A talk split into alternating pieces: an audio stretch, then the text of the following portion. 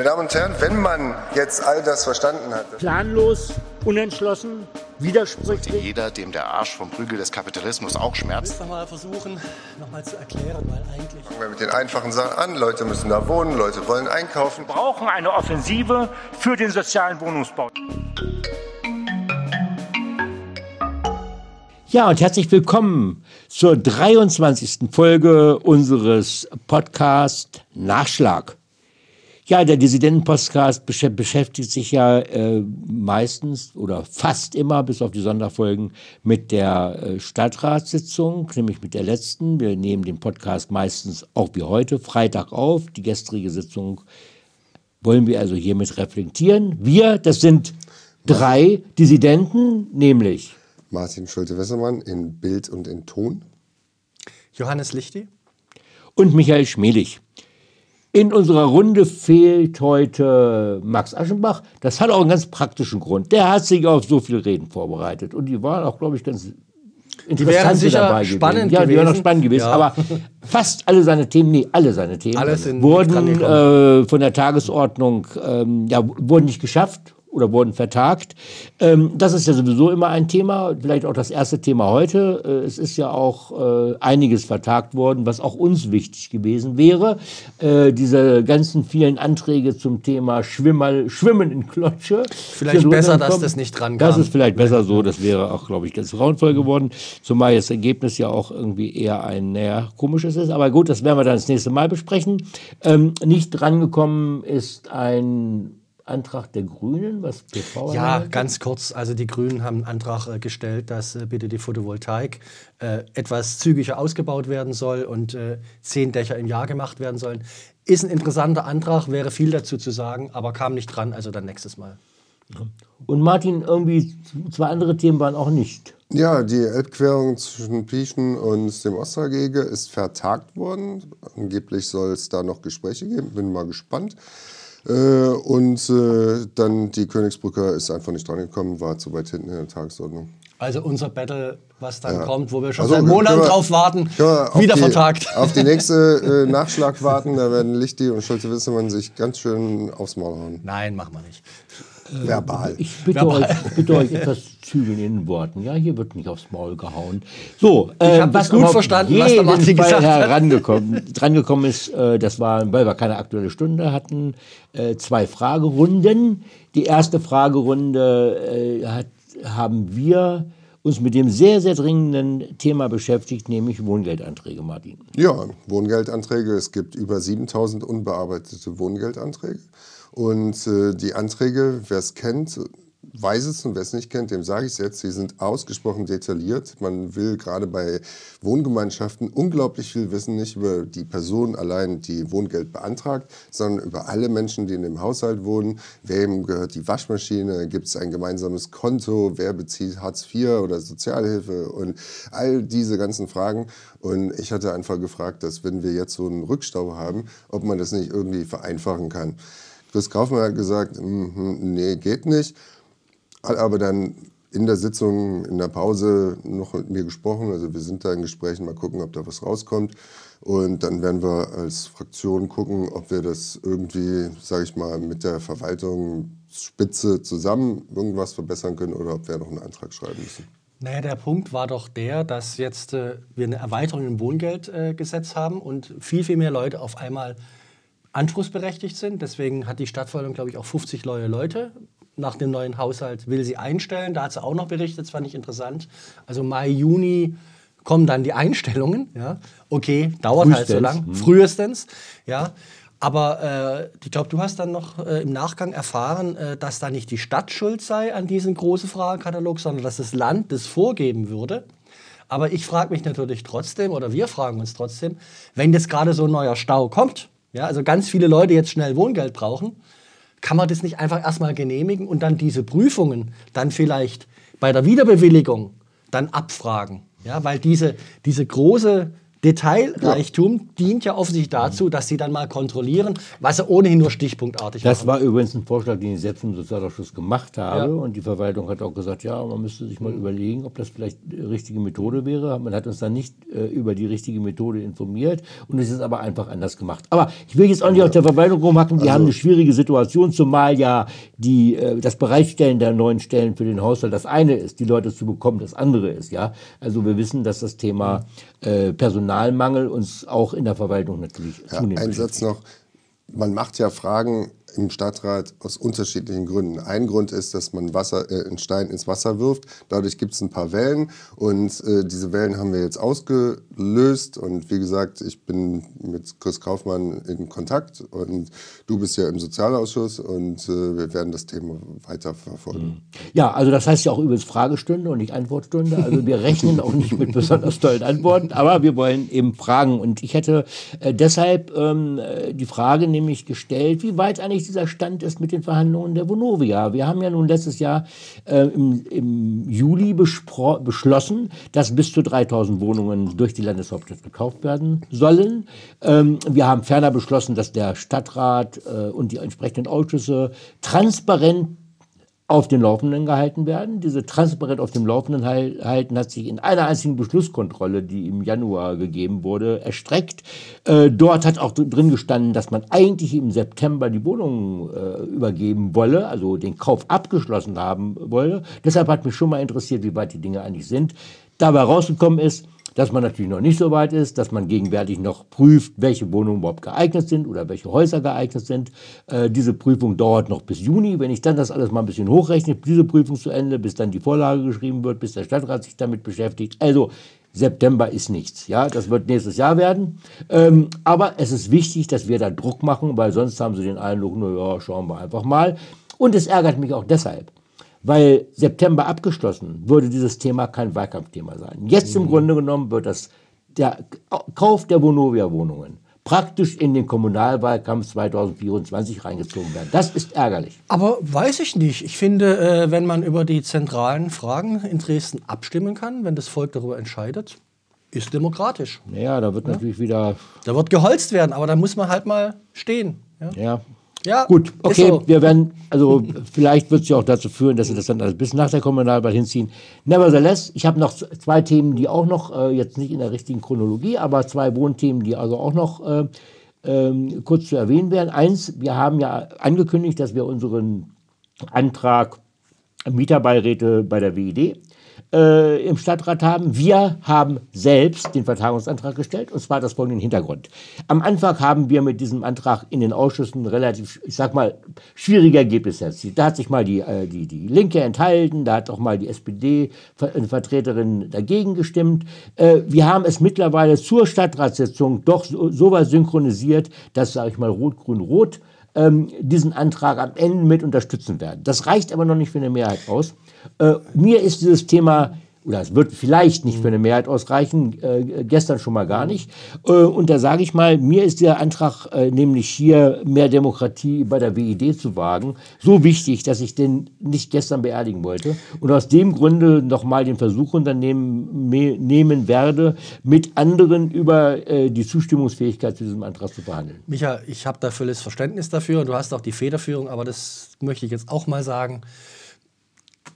Vielleicht stirbt die Hoffnung auch zuletzt. Also meine Erfahrung eigentlich in den letzten Monaten ist, dass eigentlich nichts mehr geht und dass man eigentlich kaum mehr mit den Leuten argumentativ reden kann. Aber Johannes, ich wünsche dir, dass du Erfolg hast. Da, ähm, da bin ich bei James Baldwin, meinem Lieblingsautor. Ich Mhm. Ja. lebe ein Leben der Hoffnung, wieder besseres Wissen. Da Ähm, können wir uns drauf verständigen. ich wollte es ja nur noch mal sagen. Also, also, was ich halt nicht will, ich will nicht, dass jetzt dieses Thema Mieterbeirat, was ein richtig zentrales, wichtiges Thema ist, dass das dann so verleppert oder dann nee, irgendwie, nee. Also- und dann keiner weiß mehr genau, ist es noch dran. Übrigens, okay, es wäre ja. auch wahrscheinlich gestern nicht drangekommen. Es stand nämlich hinter ja. vielen Punkten, die nicht drangekommen sind. Also von daher wollte ich nur erläutern, warum wir es von vornherein runtergenommen haben. Äh, Drangekommen wäre Ich habe mein nicht. Sätzlein gesagt, okay. ähm, drangekommen ist aber ein etwas, was ich auch selbst als wirklich doch mal wieder, wenn auch das Vonovia-Thema ist ja eigentlich ein Dissidentenerfolg, das war unser Mhm. allererster Antrag im Stadtrat, wenn ich mal daran erinnern darf. Äh, äh, wir ein weiteres Thema, nämlich das ist die Förderrichtlinie des Landes für den sozialen Wohnungsbau. Da hatten wir uns, die ist nämlich jetzt gerade eigentlich als redaktionelle Änderung verkauft äh, in den Beratungen gewesen und da ist dann doch mir aufgefallen, dass dort explizit gestrichen wurde die Förderungsfähigkeit von Baumaßnahmen, die im Erbbaurecht ähm, durchgeführt werden. Und das hat uns stutzig gemacht, weil wir gesagt haben, oh Moment mal, da gibt es vielleicht Mietsyndikate, vielleicht kleinere Wohnungsbaugenossenschaften, die ganz bewusst im Grunde genommen nicht die Grundstücke kaufen und bebauen, sondern im Miet, äh, im, im Erbbaurecht ähm, äh, erwerben, nicht erwerben, sondern äh, nutzen. Und wenn die jetzt nicht mehr in der Förderung drin sind, das wäre ja richtig tragisch. Äh, das ist zwar Sache des Landes und deshalb haben wir dann nachgehakt. Und in der Tat, und das würde ich auch als Erfolg werten wollen, ähm, hat mittlerweile das Land die Auskunft der Stadt gegeben. Ja, das steht zwar so in der Förderrichtlinie drin, wenn aber ein Antrag kommt, also es steht nicht explizit Es steht drin, nicht explizit, drin, ist aber auch nicht So, explizit verboten. Exakt so ist und es. es ist so auszulegen, dass die Stadt das Recht hat, das in ihre Förderrichtlinie ausdrücklich reinzuschreiben. Und genau das ist passiert und das ist ein Erfolg. Würde ich auch so sehen. Auf jeden Fall ist jetzt geklärt und auch ein Strich drunter gemacht, dass auch ähm, sozialer Wohnungsbau auf Grundstücken, die im Erbbaurecht erfolgen, was ich übrigens wichtig finde, weil das nämlich äh, auch aus unserer Sicht zumindest ein wichtiges Instrument der Grundstückspolitik wäre, nicht das ganze Zeug zu Die verkaufen. Stadt sollte Grundstücke grundsätzlich nicht verkaufen, sondern Ja. im Erbbaurecht So ausgeben. Und man muss vielleicht noch sagen, also Stefan Kühn hat dort, glaube ich, gut mitgearbeitet. Kann absolut, beschweren. abs- Ja. Hm. absolut sehr transparent gearbeitet und und auch für uns, also Ja. dann äh, äh, die entsprechenden Anfragen gemacht. Also das ist meines Erachtens relativ ordentlich gelaufen. Äh, Michael, ich will auch einen Satz sagen dazu. Natürlich. Und zwar möchte ich dich ausgesprochen loben, denn nein, es gibt ja diese vermeintlich kleinen Sachen im Ja. Stadtrat, die dann aber über die nächsten Dekade oder Dekaden äh, große Auswirkungen haben können oder haben werden. Wenn hier jetzt bei der sozialen Förderrichtlinie, also der Staat gibt Geld dazu, damit billiger Wohnraum oder günstiger Wohnraum entsteht für eine längere Zeit, wenn da jetzt nur im Privateigentum gefördert werden würde, würde das natürlich Miethaussyndikate, Genossenschaften, kleine Genossenschaften. Bauherren, Baudamenmodelle und sowas ausschließen, die eventuell nicht kaufen können, aber durchaus im Erbbaurecht äh, ähm, das machen können. Und das ist eine, oder das kann ein wirklicher Gamechanger für Dresden sein. Und ich finde, an der Stelle, das kann man nicht genug, genug betonen, wie wichtig das jetzt hier war. Und dass Kühn dann auch noch gut mitgespielt hat, ist ja eine schöne Sache. Aber jetzt müssen wir das halt mit Leben ausgestalten. Insbesondere, wenn jetzt halt zum Beispiel die, die Vonovia ja Pakete vielleicht abgibt oder so, kann das wirklich, also an die Stadt, kann das äh, äh, eine wirklich sehr, sehr wichtige Sache sein. Ja. Ja. Gut, ähm, äh, wobei eben, mit dieser, das möchte ich jetzt auch, auch nochmal abschließend sagen, äh, aus dieser Richtlinie ergibt sich eine ganz andere Herausforderung, nämlich der Umstand, dass diese Richtlinie momentan nicht dazu geeignet ist, die wirklich extremen Finanzierungsschwierigkeiten, die insbesondere wir in Dresden haben, weil wir ja hier keine langjährige Wohnungsbaugesellschaft haben, die auch schon mal Geld angespart hat, sondern eben eine Neugründung. Äh, wir vor dem Hintergrund der gegenwärtigen Baukosten, vor dem Hintergrund der gegenwärtigen Finanzierungsbedingungen, also des, des sogenannten Kapitalmarktes, im Moment große Schwierigkeiten haben. Aber auch da ist das Problem zumindest erkannt worden. Und da wird es jetzt Aufgabe auch sein, politisch Druck zu machen, dass auch die äh, Förderrichtlinie des Landes einfach auch finanziell insoweit verbessert wird, als dass wir zielgerichtet und im Übrigen auch, was ökologische Bau, äh, Bauweisen angeht, hier noch ein bisschen draufsatteln können. Wir haben damals noch bei der Grünen Fraktion, ich glaube vor vier oder fünf Jahren, einen detaillierten Vorschlag erarbeitet, sogar, glaube ich, mit der Linken von Herrn Wirz abgestimmt gehabt. Und das Genau. hat uns dann das Land aus der Hand geschlagen, hat gesagt, das dürft ihr gar nicht. Ja? Genau. Gut, aber äh, das waren die inhaltliche Ausgestaltung. Äh, ich sage mal, es geht auch, es geht auch um Geld. Äh, um Geld geht es weniger bei den Aufsichtsräten, aber das ist in die Hose gegangen. Mal wieder, zum dritten Mal. Äh, wir wollten äh, verschiedenst, nicht wir als Dissidenten sowieso nicht, sondern es gab auf Anträge auf Umbesetzung von Aufsichtsräten. Ähm, und dann passiert ja Folgendes. Ähm, der Stadtrat hat die Möglichkeit, sich zu einigen. Also wenn eine Fraktion sagt, wir möchten den nicht mehr drin haben und dafür den oder die, äh, dann gibt es den sogenannten Versuch der Einigung. Das funktioniert meistens auch. Also das ist der Regelfall. Die Leute werden also ausgetauscht. Au- Also, Also hier kann man vielleicht sagen, zur Erklärung war der Anlass, die äh, Freien Wähler, Freien Bürger nennen sich, glaube ich, haben äh, Frank Harnig ausgeschlossen und wollten sozusagen äh, jetzt Klaus Lippmann, glaube ich, auf den Posten von Harnig setzen in der Sachsenenergie, war, glaube ich, das Thema. So. Und die AfD wollte auch was austauschen. Das ja, war ja, der es- Hintergrund. Also, also Ja, ja. genau, es gab versch- also solche Fälle gibt es immer. Und im Also Regelfall- nachvollziehbar aus. Sicht der Freien Wähler. Und, und äh, äh, im Regelfall funktioniert das auch, sowohl bei den Ausschussumsetzern, aber das ist noch was anderes.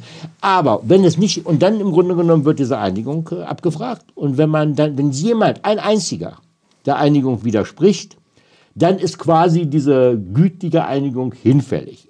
Das hat dann die Folge, dass der komplette Aufsichtsrat abberuf, abzuberufen wäre und dann im Be- Besetzungsverfahren, Benennungsverfahren oder durch Wahl der, neu, der Aufsichtsrat nochmal komplett neu gewählt wird. Was natürlich eine ziemlich komische Sache wäre, Martin. Ne? Ja, also du hast gesagt, das ist in die Hose gegangen. Ich sag, eigentlich ist es überhaupt nicht in die Hose gegangen. Wir haben 2019 haben wir die Aufsichtsräte gewählt. Aufsichtsräte sind eine sehr wichtige Sache. DVB, Sachsenenergie, äh, die Messe und was noch nicht alles. äh, TWD, Technische Werke. So, da muss man gucken, da muss man die, die Wirtschaftspläne prüfen, da muss man die Geschäftsordnung beaufsichtigen, da muss man die Leute kennen, da muss man in den Prozessen drin sein. Das ist ja nicht etwas, was- was man von heute auf morgen lernt. Und wir haben bewusst die Aufsichtsräte für, also als Organ für fünf Jahre gewählt. So, und jetzt ist es so, dass wenn irgendeine Fraktion einen Antrag stellt, ich möchte A durch B austauschen, dann kann, wenn es keine Einigung gibt, du hast es ja gesagt, aber dann wird der gesamte Aufsichtsrat in Frage gestellt. Und es kann dann passieren, dass Leute, die wirklich tief eingearbeitet sind, die da äh, äh, richtig wichtig sind, dass die einfach aus, ich sag mal, Jux und Dollerei oder weil irgendwas passiert, dass sie rausfliegen. Was auf jeden Fall passiert, ist, dass der Aufsichtsrat mitten in seiner Periode umbesetzt wird. Leute, die was wissen, rausfallen. Leute, die sich dann einarbeiten müssen, reinkommen. Das ist nicht das, was wir damals 2019 beschlossen haben. Das heißt, wenn jetzt eine Fraktion jemanden austauschen will, A gegen B, wir haben ja auch nicht der Einigung widersprochen. Ne? Ganze äh, Rot-Grün-Rot und Dissidenten haben ja nicht widersprochen. So, das ist okay, aber ich lasse mir nicht alle Aufsichtsräte jedes Mal, das kann bei jedem Stadtrat passieren, dass wir dann die Aufsichtsräte wieder neu würfeln. Das ist einfach instabil und deswegen äh, ist es nur Konsequenz, dass wir dann gesagt haben, okay, wenn irgendeiner der Einigung widerspricht, naja, der, das zu schützen ist der Aufsichtsrat als Ganzes und das haben wir gemacht, indem wir dann der Umbesetzung widersprochen haben. Also äh, dann mit Nein der, der, der, der, der Ja, Abwahl der quasi Abwahl. Des, des jeweiligen Aufsichtsrates. Ja, aber warum ist es jetzt Aber dann kaputt? Warum ist jetzt Punkt- gescheitert? Aber der spannende Ja? Punkt ist, dass zum dritten Mal passiert etwas, was ich vorher im Stadtrat nie erlebt habe. Also Aufsichtsratsumbesetzungen sind immer im Einigungsverfahren gelaufen, immer. Sobald es nicht die Form- Formvorschrift einer Wahl gab, ga- sind sie so besetzt worden. Jetzt ist es aber gescheitert zum dritten Mal. Und interessanterweise haben eigentlich immer die gleichen widersprochen. Und zwar immer die CDU, die Frau Ahnert, die dann zwar auch der Abberufung widers äh, äh, widersprochen haben, aber die, äh, es haben die Freien Wähler äh, widersprochen und die AfD. Das waren sozusagen die drei, die gesagt haben, wir einigen uns nicht.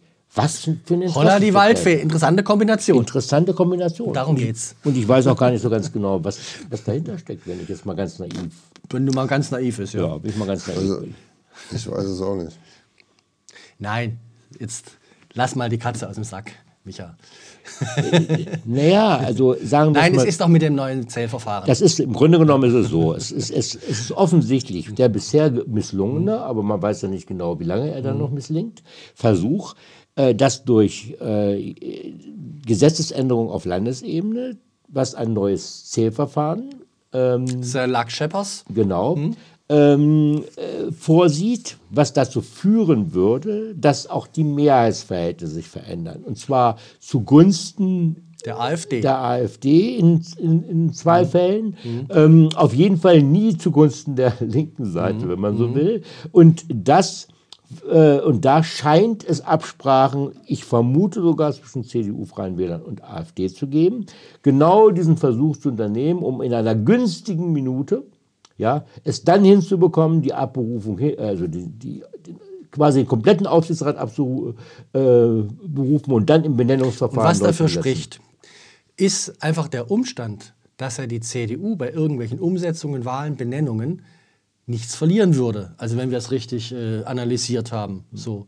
Also die hat eigentlich gar kein Interesse. Es sei denn, es gibt dort eine Absprache und eine Absicht. So, und jetzt kann man natürlich wieder ganz groß ausholen, aber wenn ich jetzt die Politik der CDU bei der sogenannten mobilen Raumeinheitenfrage für Flüchtlinge sehe, also ich meine, ich habe ja schon 2019 mal mit anderen eine Kampagne gemacht äh, gegen äh, Blau-Schwarz oder so, also gegen AfD-CDU-Zusammenarbeit. Ja, ich sehe es am Horizont. Ich muss es sagen. Ja, Ja, aber äh, ich will trotzdem mein Argument jetzt wieder nicht retten, sondern wieder in den Vordergrund schieben, weil das klingt mir jetzt, äh, äh, das ist die eine Medaille, ja, das Benennungsverfahren. Aber es könnte auch einen Antrag geben, dass wir wieder wählen. Und wenn der durchkommt, wozu es also eine große Annahme gibt, dass der durchkommt, Den, wir haben es letztes Mal, den haben wir ja letztes Mal gestellt. Genau. Wir. So. Ja, da haben wir letztes Mal nicht Wenn drüber wir berichtet, weil wir wenn, wollten. Ne? Wenn wir, wir wollten eigentlich im Podcast nicht zu sehr ins Ja. Detail gehen, aber das muss, Ja, ich jetzt, sa- wichtig. jetzt muss ich jetzt sagen. Wenn wir wählen, sind wir äh, mit Verlaub in random, also Mhm. berechenbares, aber random, ja, weil dann kommt es äh, darauf an, wer mit wem eine Absprache hat, wer mit wem irgendwie äh, äh, zusammen Listen Ja, bildet. Lang, äh, genau, aber der, mein Punkt war ja, dass wenn wir nicht A gegen B einfach nur austauschen, dann alles Mögliche passieren könnte Mhm. mit einem äh, Aufsichtsrat. Und das dürfen wir als eine Landeshauptstadt uns nicht bieten lassen. Also das, das geht einfach nicht. Wir können nicht die TWD mit einem dysfunktionalen Aufsichtsrat ausstatten. Ja, ähm, nicht bieten lassen wollten sich auch die Mitarbeiter des Kita-Eigenbetriebs. Ähm, äh, etwas, worunter sie jetzt zunehmend und aufgrund der Praxis auch des Eigenbetriebs, Kindertagesstätten, äh, gelitten haben, nicht mehr akzeptieren. Flexverträge. sogenannten Flexverträge. Und deshalb hat der Stadtrat schon 2020 2020 hat der Stadtrat, ich glaube, in übergroßer Mehrheit Ja. äh, die Stadtverwaltung aufgefordert, doch ein Modell zu erarbeiten, wie man diese Flexverträge im Kita-Bereich äh, Hm. ersetzen könnte. Und äh, ja, die Stadtverwaltung hat halt nichts gemacht. Sie hat eine Umfrage gemacht, da kam dann raus, nein, das gefällt uns nicht mehr, also unter den Mitarbeiterinnen und Mitarbeitern. Aber es war jetzt nicht erkennbar, dass jetzt dort irgendwie eine Initiative kommt. Und deswegen hat die SPD äh, Dana Frohwiese eine Initiative ergriffen und dort einen entsprechenden Antrag gemacht. Aber du wolltest nochmal erklären, was ist eigentlich ein Ja, genau, Flexvertrag? also das ist, es klingt ja irgendwie, eigentlich klingt das ja ganz sexy, ne? so Ja, Flexverträge, Flex, ja. Flexibilität will ja jeder haben, aber es ist eine, äh, die, die Umkehrung dessen, was im Arbeitsrecht äh, so allgemein üblich ist, nämlich, dass, der, äh, dass ich mit einem Arbeitnehmer eine Vereinbarung treffe, indem ich sage, du arbeitest für mich ich sage es mal, einen Halbtag oder Fulltime-mäßig 40 Stunden oder whatever. Und ich habe das Organisationsrisiko, dass ich dich in der Zeit auch sinnvoll beschäftigen kann. Das ist mein Job, ist klassisches Arbeitsrecht, wenn man so will. So funktionieren eigentlich die Arbeitsverträge. Nun Die Risikoverteilung ist so. die Risikoverteilung Ja, ist, ja. äh, ist, ist eindeutig. Der Arbeitnehmer muss im Rahmen dieses Seine Arbeitskraft seine bereitstellen. Mhm. Arbeitskraft zur Verfügung stellen und der Arbeitgeber muss zusehen, dass er die Arbeitskraft entsprechend anbietet. Nun gibt es viele Bereiche der Wirtschaft, es gibt im Bereich der Dienstleistungen oder auch solcher sozialen oder Bildungseinrichtungen natürlich auch den Bedarf nach hoher Flexibilität, weil die Nachfrage unterschiedliche, äh, unterschiedliche Zeiten werden unterschiedliche Anzahl von Erzieherinnen und Erziehern gebraucht und so weiter. Also es gibt gute Gründe dafür. Äh, Nur diese Gründe sind eben zu Lasten der Beschäftigten in den sogenannten Flexverträgen, die einen Monat vorher gesagt kriegen, im nächsten Monat arbeitest du aber so und so viele Stunden. Und dann kommst du zu denen Das machen wir einen Blick. Das müssen wir nochmal sagen. Also, die Flexverträge bedeutet, dass der Kita-Eigenbetrieb zu seinen Erzieherinnen und Erziehern gehen kann und sagen kann: Ach, wir haben jetzt festgestellt, äh, nächsten Monat brauchst du, äh, brauchen wir dich vier Stunden mehr. So, und dann geht es dann so seinen Gang. Und dann nächsten Monat, ach, wir brauchen dich jetzt, also im Extremfall, ja, brauchen dich jetzt sechs Stunden weniger. Und äh, der. Gewerkschaftsvertreter, der Herr Hanisch, hat es, glaube ich, auch, du hast es auch ganz gut dargestellt, dass er gesagt hat, naja, die Leute müssen ja auch ihr eigenes Leben organisieren. Vielleicht haben sie selber Kinder, dann müssen sie ja auch irgendwie abholen und so weiter. Also, ein Unding. Äh, natürlich im Grunde genommen. Äh, und dann wird ja auch, dann wird, da gibt es auch wieder so einen Elefanten, der da irgendwie äh, immer wieder gezeigt wird, nämlich die unglaublichen Mehrkosten. Äh, weil man immer davon ausgeht, dass die, diejenigen, die jetzt eine abgesenkte Anzahl von Stunden haben, praktisch dann alle Fulltime arbeiten, was natürlich Quatsch ist, mhm. weil ein Großteil von Erzieherinnen und Erziehern äh, durchaus auch Nachfragen nach Teilzeitarbeiten haben. Also das mhm. heißt, es würde nicht automatisch bedeuten, dass jetzt alle ähm, entsprechend Fulltime arbeiten wollen und im Grunde genommen auch dann Fulltime bezahlt werden müssten. Und deshalb wird also die, das sogenannte Kostenrisiko der Stadt immer ganz wild an die Wand gemalt. Äh, aber ich finde, da haben wir jetzt, glaube ich, einen ganz guten, also ihr im Bildungsausschuss, äh, durch die Beharrlichkeit auch von. Äh, ja, soll ich das jetzt sagen? Ja, oder? Also, ich muss sagen, ich verstehe es nur am Rande, ne? bin jetzt ganz so ehrlich. Aber ich habe mir das jetzt drei Sitzungen im Bildungsausschuss angehört. Also da waren auch der Gewerkschaftsvertreter da, da waren äh, Leute vom Eigenbetrieb da. Also war sehr, sehr breit, wurde das Thema wirklich erörtert. Äh, und ähm, ich habe da einfach nur zugehört und irgendwie, naja, kannst ja was lernen. Und äh, da war es dann tatsächlich so, dass Thilo Kiesling von der Linksfraktion eine sehr intelligente Frage gestellt hat, Male, die ich absolut für mich nachvollziehbar war, nämlich, bitte berichte uns doch mal, weil Chemnitz und Leipzig macht es anders. Die haben nicht mhm. diese Flex-Verträge, die haben also festere Verträge, also für die Erzieherinnen und Erzieher eine bessere Situation. Und da war immer so die unterschwellige Kommunikation des Eigenbetriebs, naja, die sind ja auch viel teurer und so weiter. Da hat dann Thilo Kiesen gesagt, dann, dann, dann stell uns das doch mal bitte dar. Ja, und dann kamen die wieder und dann war es, ich muss es so sagen, es war ein unerträgliches Geschwurbel. Sorry, dass ich das jetzt mal so sage. Also es kam keine klare Antwort auf eine ganz einfache Frage. Ähm, also Dana Frohwieser hat es dann, glaube ich, gestern im Stadtrat gesagt. Ähm, ja, es ist sogar so, dass die Kosten pro Kind in Dresden am höchsten sind. Gegenüber Chemnitz und Leipzig. Gegenüber Chemnitz und Leipzig. Das kann natürlich daran hängen, dass wir hier eine bessere Betreuung, keine Ahnung, kann auch daran liegen. Aber dieses Argument, was dann immer vorgeschoben wird, dass diese Flexverträge dazu führen, dass bald die Elternbeiträge geringer und so weiter, dass das das ist einfach nicht valide nachgewiesen worden. So. Und ja. das war dann der Punkt, wo dann auch ich gesagt habe, nee, also die tun uns hier irgendwas erzählen, jetzt muss es mal ordentlich gemacht werden. Zumal dieses Kostenargument ja überall anwendbar ist. Mhm. Ja, also wenn wir den BusfahrerInnen nur noch die Hälfte bezahlen würden, dann würde die DVB Geld sparen. Wenn die Krankenschwestern alle keine Busfahrer mehr um, umsonst arbeiten würden, würden die Krankenhäuser Geld sparen. Ja, ja also äh, das, äh, diese Flexi-Verträge sind natürlich äh, Tagelöhnertum mit Sockelanstellung. Mhm. Ja. ja. 32 äh, Stunden habe ich fest, damit mhm. kann ich rechnen, aber alles andere weiß ich immer erst einen Monat vorher. Und ich mhm. weiß auch immer erst einen Monat vorher, wie viel Geld ich bekomme. Mhm. Ja, und ich kriege dann weniger äh, Kredit bei der Bank und so weiter. Ich kriege weniger Arbeitslosengeld und weniger Weihnachtsgeld. Und äh, das ist einfach, es geht nicht. So. Mhm. Und äh, deswegen müssen wir diese, äh, diese Regelung abschaffen. Punkt. Aus. Gut, und es hat ja dafür auch eine Mehrheit Hat eine Mehrheit gegeben. gegeben. Ja, und das ist gut so. Mhm. Und ja. äh, damit können wir zumindest. Vielleicht noch mal ganz kurz: bedeutet nicht, dass jetzt demnächst die Verträge alle abgeschafft werden, ja, sondern, sondern es äh, läuft darauf hinaus, dass die äh, Eigenbetrieb, die Stadtverwaltung beauftragt worden ist, bis längstens 25, das ist auch noch eine ganze Weile hin, mhm. ein Konzept vorzulegen, wie das geschehen kann. Im Grunde das, was wir schon 2020 beschlossen hatten. Also ja, man muss dranbleiben, sage ich mal.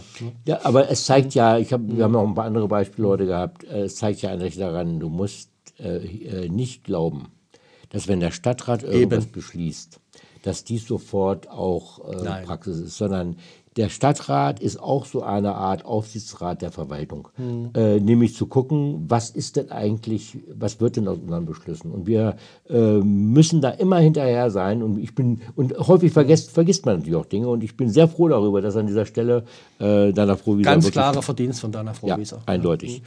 Mhm. Ähm, wir haben äh, natürlich auch in diesen Zeiten äh, ist der Ukraine-Krieg auch mitten in Dresden, wenn man so will, in, in seinen Auswirkungen.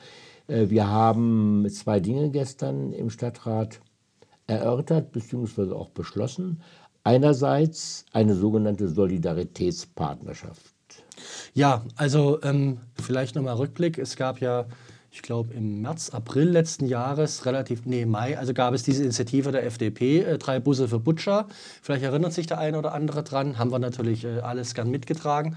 Da haben wir damals einen kleinen Ergänzungsantrag äh, mhm. dann auch im Stadtrat durchgesetzt. Also der Oberbürgermeister möge doch bitte prüfen, auf welche Art und Weise, also ganz weich, jetzt eine dauerhafte Partnerschaft mit einer ukrainischen Region oder Stadt äh, zur Unterstützung äh, gebildet werden könnte. Gut, da war man lange nichts. Ich muss äh, jetzt sagen, ich habe immer mein Öhrchen auch dran gehabt und habe dann auch, äh, ich hatte eigentlich eine Initiative vor, habe die dann stecken lassen, weil das hätte die Sache nur gestört. Ähm, es gibt jetzt eine wunderbare Initiative und äh, die solltet ihr euch wirklich angucken. Die ist wirklich aus meiner Sicht vorbildhaft.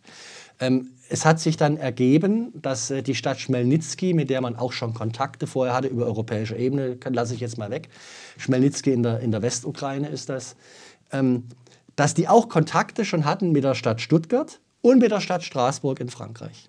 Straßburg ist ja unsere Partnerstadt. Stuttgart ist die Partnerstadt von Straßburg. Und dann haben sich die vier Städte, die vier Oberbürgermeister verständigt, das wäre doch eine tolle Sache, wenn wir zu viert eine Solidaritätspartnerschaft bilden. So, und das war jetzt, äh, natürlich braucht man dann die Legitimation durch den jeweiligen Stadtrat. Das läuft jetzt gerade, also läuft es parallel, glaube ich, auch in Straßburg und in Stuttgart und in Schmelnitzki. Ähm, und das war der Antrag. Der Oberbürgermeister von Schmelnitzki, Herr Smitschin, hat auch noch einen Videobeitrag äh, gemacht, wo er natürlich äh, erstmal Deutschland gedankt hat, natürlich, aber auch natürlich das, was die Ukrainer in diesen Zeiten immer sagen. Also, wir brauchen Unterstützung, wir kämpfen für die Freiheit, für Demokratie und so weiter. Äh, und äh, wir machen gerne. Also, eigentlich ein sehr konsensuales Thema. Äh, wir haben dann nochmal einen Änderungs-, einen Ergänzung. Ergänzungsantrag, Ergänzungsantrag äh, gestellt, der darauf abzielt, äh, dass der Oberbürgermeister und auch der Stadtrat, der jetzt auch mit dem Beschluss die Verantwortung übernimmt, in die Zivilgesellschaft in Dresden hineinruft, bitte beteiligt euch. Bitte äh, macht das, was ihr für richtig haltet. Bitte unterstützt nach euren eigenen Kräften. Und ich sage auch insbesondere wenn es um Infrastrukturhilfe geht, das ist eigentlich der Hintergedanke, natürlich unsere DVB, unsere Sachsenenergie, unsere Stadtentwässerung, also dieses infrastrukturelle Know-how irgendwie zur Verfügung zu stellen. Interessanterweise war in dem Brief, den der Bürgermeister äh, Herrn Hilbert geschickt hat, auch die Frage Bildung mit drin. Also da bin ich sehr gespannt, weil wir haben ja so den Eindruck, das haben die Ukrainer hier in Dresden fast besser hingekriegt mit digital als wir selbst. Also es ging dann durch. Ähm, vielleicht äh, ein Aspekt, äh, den man erwähnen muss. Ähm, dagegen gestimmt hat natürlich unsere völkischen Rassisten, die No-AfD, und äh, auch Frau Dagen von den Freien Wählern. Die Freien Wähler haben sich, glaube ich, sonst enthalten oder unterstützt, aber Frau Dagen hat dagegen gestimmt. Ähm, ich finde, das muss man in diesen Zeiten auch so klar benennen. Hm. Ja, äh, das ist so und die haben mhm. auch äh, natürlich da entsprechend auch rumgeschwurbelt bei dem ich, Thema. Äh, wir lassen jetzt den Beitrag des AfD-Vertreters weg. Das lassen wir einfach mal weg. Das ist, äh, ist Unerträglich. immer wieder der gleiche mhm. Scheiß und das sage ich auch ganz mhm. bloß so.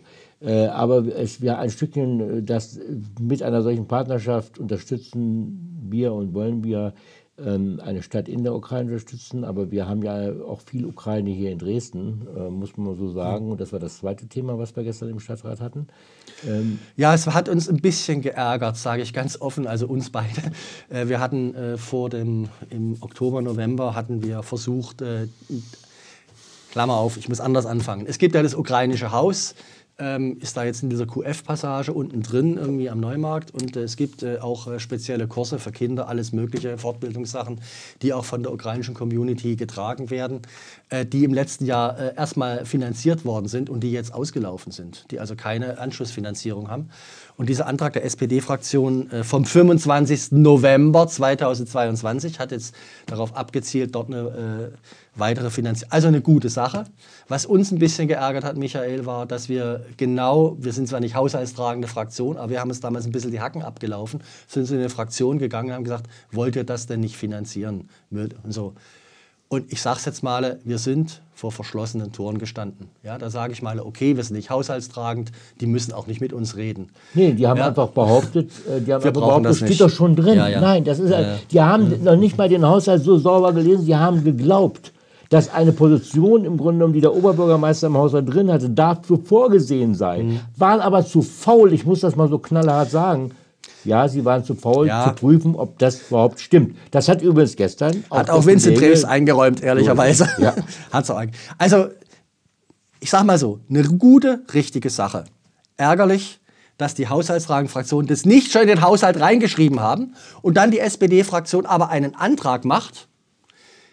Ich habe davon gesprochen hier von Schmelnitzki und vorher, dass wir dort eigentlich immer eine große Einigkeit also dass wir immer fraktionsübergreifende Anträge in demokratischen Fraktionen eigentlich machen wollten. Deswegen war ich schon verärgert, ich sage es ganz offen, dass die SPD hier diesen Alleingang gemacht hat. Und ja, richtiges Thema, wir haben denen auch zugestimmt, aber es wurde letztendlich dann doch wieder abgelehnt in der Sache. Und äh, wir sind jetzt wieder auf dem Stand, der Oberbürgermeister wird beauftragt, doch Geld zu finden. Genau. Aber so weit waren wir, Entschuldigung, auch schon im Dezember. ja, ja. Jetzt sage ich mal auch was, ohne weiteres zu sagen. Also so weit war ich auch schon im Gespräch mit dem OB-Bereich. Ne? Dass man dort. Mhm. Ja. Und da habe ich auch das Signal bekommen, ja, wir suchen natürlich. Also Man wird für Dinge mich dann doch ärgerlich. Man wird ja? in dieser Stadt nur Dinge ändern können, wenn man auch als Stadtrat einfach mehr Präzision in der eigenen Arbeit auch äh, an den Tag legt. Und vielleicht, vielleicht nicht versucht, mit Bella Figura auch Dinge kaputt, gut zu zu machen. sehen. So ist es, genau. Ähm, ja, ich komme mal wieder ins Inland Mhm. und gehe von der großen Stadt auf einen kleinen Weg, den Holunderweg. Ähm, das Thema war aber gestern auch relativ heiß diskutiert im Stadtrat. Ja, möchtest du anfangen? Oder? Ja, komm, du bist der Baumensch.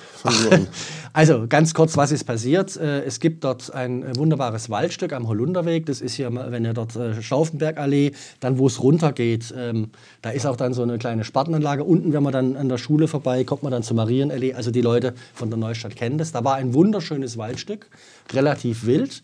Leider im Privatbesitz. Ich weiß nicht, wahrscheinlich wurde es nach der Wende irgendwie verkloppt, wie so oft. Und siehe da, als die Anwohnerinnen dann mal, ich glaube, vor anderthalb Jahren aus dem Fenster geguckt haben, war das auf einmal alles platt. Ja, alles abrasiert. Großer Schock, hat sich eine Bürgerinitiative natürlich gebildet, was ist da los? Man hat versucht rauszubekommen, was ist da. Dann hat dann der Eigentümer gesagt, und das ist jetzt wirklich, ähm, das sei eine ordnungsgemäße Forstwirtschaft, indem man nämlich jetzt die Bäume auf Stock gesetzt habe. Als Form der, also auf Stock setzen. Ich, ich, ich kürze jetzt ab. Also Stock setzen ist so mit Ausschlag und da eigentlich auch nur bei Weiden, lasse ich jetzt alles weg. Es war kein auf Stock setzen. Äh, gestern wurde dann dargestellt, ja, ja, es sei dann ein Kahlschlag gewesen. Ja, natürlich war es ein Kahlschlag. Aber der ist ja nach Landesforstrecht in dieser Größe zulässig. Klammer auf, was ich schon eine Katastrophe finde. Jetzt kommt der Punkt. Dann sind die Grünen gekommen, haben sich dann groß engagiert, haben auch groß Presse gemacht und so weiter. Ja, dann soll doch die Stadt bitte dieses Grundstück kaufen. Erstmal kein schlechter Gedanke. Wir haben den dann auch unterstützt letztendlich. Aber der entscheidende Punkt ist doch der, warum hat der Eigentümer das Ding eigentlich abgeholzt und warum soll er das jetzt eigentlich verkaufen? Ja, so. Natürlich hat er es abgeholzt, weil er hofft, dass er dort demnächst, vielleicht nach der nächsten Kommunalwahl, wenn wir eine rechte Mehrheit haben, dort einen schönen Bebauungsplan durchbekommt. Ja, da hat er schon mal platt gemacht. Wir kennen das ja in der Stadt, ja, dass erstmal die Bäume abgehackt werden oder so. Und was mich dann besonders ärgert, die Grünen haben den Antrag gestellt, ja, kauft das, ist alles in Ordnung. Aber der eigentliche Punkt wäre gewesen, dass Eva Jenigen als Umweltbürgermeisterin das, was im, im, im Waldgesetz steht, nämlich bei Kahlschlag den Eigentümer zu verpflichten, innerhalb von zwei Jahren diese Fläche wieder zu bestocken, wie es im, also dort wieder Bäume zu pflanzen auf Deutsch. Das ist nämlich nicht billig. So. Und äh, dann hätte man ihn sozusagen vielleicht veranlassen können, sich vielleicht doch einen Verkauf zu überlegen. Aber genau diese waldrechtlichen Maßnahmen, die man hat, um dort Recht und Gesetz durchzusetzen, die hat der Umweltbereich mal wieder nicht ergriffen. Ich erinnere an das Thema Leutewitzer Park, da hatten wir genau das Gleiche. Also mach du mal weiter vielleicht. Ich habe jetzt, ich reg mich zu sehr auf schon wieder. Ja, also dein Ergänzungsantrag oder unser Ja. Ergänzungsantrag hatte ja genau diese Elemente drin. Genau, ja. Ja. dass man nämlich sagt, was rechtens ist, äh, dass nämlich also die Stadt soll alle rechtlichen Möglichkeiten ausnutzen, damit der Eigentümer den, wieder, ja. den Wald wieder aufforstet. So, das ist Recht und das Recht sollte man fordern. Man kann sich schon fragen, warum die Stadt nicht alle Möglichkeiten ausnutzt. Äh, Die andere Sache, die gestern auch wirklich greifbar im Mhm. Raum war, also FDP hat es gesagt, äh, die äh. AfD hat es gesagt und die CDU hat zumindest nicht widersprochen. Äh, dieses alte, der Eigentümer kann doch mit seiner Fläche machen, was er will. Nein, kann er nicht, weil diese Fläche ja nun mal als offiziell Wald gilt und Wald bleibt Wald. So, und das haben wir im Flächennutzungsplan, im Umweltplan, wir haben überall das als Waldfläche drin. Was aber natürlich theoretisch immer passieren kann, ist, dass es eine politische äh, Entscheidung gibt, Bebauungsplan, und dass diese Fläche umgewidmet wird. Und normalerweise, wenn sowas ist, dann fragt irgendwie ein Investor, Investoren fragt irgendwie die Stadt und die Stadt überlegt sich was, man kommt in politischen Diskurs, man überlegt sich, stellen wir einen Bebauungsplan auf oder nicht und am Ende gibt es halt ein Ja oder Nein. So, aber in dem Fall hat, wurde halt erstmal der Wald Vollendete Tatsachen. abgehackt, so, und wie gesagt, die FDP und die AfD, die haben das schon so, so durchscheinen lassen. Die CDU hat zumindest äh, dem nicht widersprochen. Und dann kam ich hab. Nee, erstmal kam ich. Erst und ich habe hab, äh, äh, einfach gesagt, ich hoffe, dass sich auch alle dann dran erinnern. Ich gehe schwer davon aus, dass wir nach der Kommunalwahl dort einen Vorstoß haben werden, dass man dann sagt, ach, der Wald, da ist doch schon lange kein Wald mehr. Das sieht doch scheiße aus, so mit diesen Baumstümpfen und so. Und der Investor kann sich nicht richtig entfalten und wir brauchen noch Entwicklungsmöglichkeiten. Genau. So, Wir brauchen und dann, Wohnraum. dann wird irgendeine Mehrheit vielleicht den Wald ja, entwalden und Mhm. zu Bauland machen. Und dann hat man nämlich eine Steigerung von 5 oder 10 Euro pro Quadratmeter auf 500 Ja. oder so. Ja. Ja. Und das ist ein Vorgang, den dürfen wir nicht zulassen. Und das hat halt gestern leider mit 33, 34 ist unser Ergänzungsantrag gescheitert und mit 33, 34 oder 32, 33 Ist auch der also grüne Antrag gescheitert. Mhm. Ist auch der grüne Antrag gescheitert. Das heißt, man kann es nicht deutlich genug für die Neustadt sagen. Holunderweg, wer sozusagen A, diesen Wald will und B, diese erkennbare ja, Misshandlung des Planungsrechts, die kommen wird, ja, dass dort nämlich irgendwelche Häuschen hingebaut werden zu einem massivsten Gewinn. Ich bin gleich fertig. Dann äh, muss dann bei der Kommunalwahl, darf der auf gar keinen Fall Freie Wähler, AfD, FDP oder CDU wählen. Und es muss weiterhin, die CDU, die Neustadt muss weiterhin CDU-frei bleiben. Genau. So. Also der, äh, letztendlich hat sich der Stadtrat mit diesem Beschluss zum Handlanger von Spekulanten gemacht. Das muss man so knallhart Genau so sagen. ist es. Ja. Genau so ist es. Und wir hatten mal den Fall, da hat ist so eine Villa, glaube ich, in Blasewitz abgerissen worden, auch rechtswidrig. Ja. Und ähm, also man, wir müssen so etwas ahnden. Ja. Sonst, Ja. sonst geben wir das Signal an diese Investoren.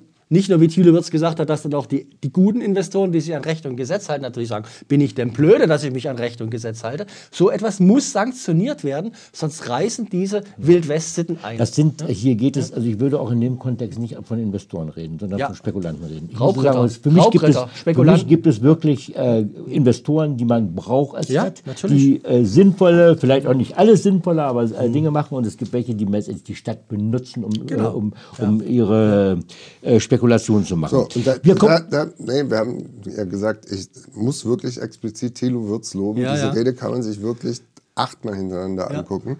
Ja, weil er hat da gestanden und hat dann wirklich Herr Kaden, also von der CDU. Kommt Herr jetzt dieser Kaden, Antrag, bitte. Wir können jetzt, wir können jetzt instantan sofort einen Bebauungsplan aufstellen. Wir können das jetzt machen. Machen wir das zusammen. Wollen Sie das? Haben Sie den Mut, das zu tun? So, und der Kaden so, Hat nur in die Luft geguckt. das sieht man leider im Livestream also- der. Verhinderte wird das bereit sein. Gut. Ähm, äh, wir haben jetzt eigentlich eine ganze Menge von diesem Stadtrat äh, erörtert. Wir hatten dann aber ganz zuletzt, äh, Johannes, dann doch noch äh, ein Thema, äh, oder nee, kein Thema. Nein, hatten, war kein Thema. Ähm, also du hast dir, glaube ich, den ersten Ordnungsruf im Stadtrat gestern eingefangen. Ja, ich hatte gestern einen Totalausfall. Mental-moralischer Art und Weise. Also, wie es jetzt dazu gekommen ist, können wir, glaube ich, auch weglassen. Jedenfalls habe ich äh, die Kollegin Holowenko in einer hier nicht zu wiederholenden, aber schweren Beleidigung betitelt. Im Ärger, im. Also nicht, sage ich mal, vorsätzlich, aber natürlich fahrlässig war es auf jeden Fall. Ähm, das war eine Katastrophe sozusagen. Also ist nicht entschuldbar eigentlich. Ich habe mich dann trotzdem im Stadtrat sofort entschuldigt. Ähm, Ja, nachdem im Grunde ich plötzlich als Täter genannt wurde. ja, das war noch so ein Detail. Also ich glaube, sie hat sich dort ein bisschen verhört. Also wir waren im Gespräch, wir waren eigentlich auch in einem wichtigen Gespräch und na gut, also jedenfalls ist ja auch egal. Also jedenfalls, ich habe dort äh, totalen Mist gebaut und ähm, ja, ich glaube, mehr kann und sollte ich dazu nicht sagen. Ich hoffe, dass äh, äh, Frau Holowenko die Entschuldigung annehmen kann irgendwann mal. Ja, also man muss ja sagen, äh, es ist ja eine Sache, was wir untereinander machen. Wir Mhm. kennen uns jetzt seit 15 Jahren, ja. Und äh, was man so im Freundes- und Bekanntenkreis macht, aber wenn man im Stadtrat ist, es war jetzt nicht in der Rede oder so, aber es war im, im Raum. Mhm. Und da bist du natürlich Stadtrat der Dissidenten und Frau Holowenko ist Stadträtin der, der Linken. Und da darf man einfach nicht ausfällig werden. Mhm. Ja. Es ist einfach und ja, es ist nur entschuldbar, wenn Frau Holowenko sagt, jo, ist okay, nehme ich an. Äh, du hast dich sofort entschuldigt. Ähm, jetzt müssen wir mal gucken, wie die Wogen weitergehen. Man soll es jetzt nicht aufbauschen, aber ich muss sagen, also das darf einem einfach nicht passieren. Ja, das hast völlig recht. Na klar. Ja, äh, erstmals hat, glaube ich, wenn ich das recht in Erinnerung habe, äh, der Kollege Kühn eine Sitzung geleitet. Das hat Ja. er übrigens gut gemacht. Das muss ich ihm ausdrücklich... Hat er gut gemacht. ähm, also ein Teil, ein Teil Donhauser, das hat er nicht so gut gemacht. Der war nämlich plötzlich ganz emotional und den Stadtrat beschimpft.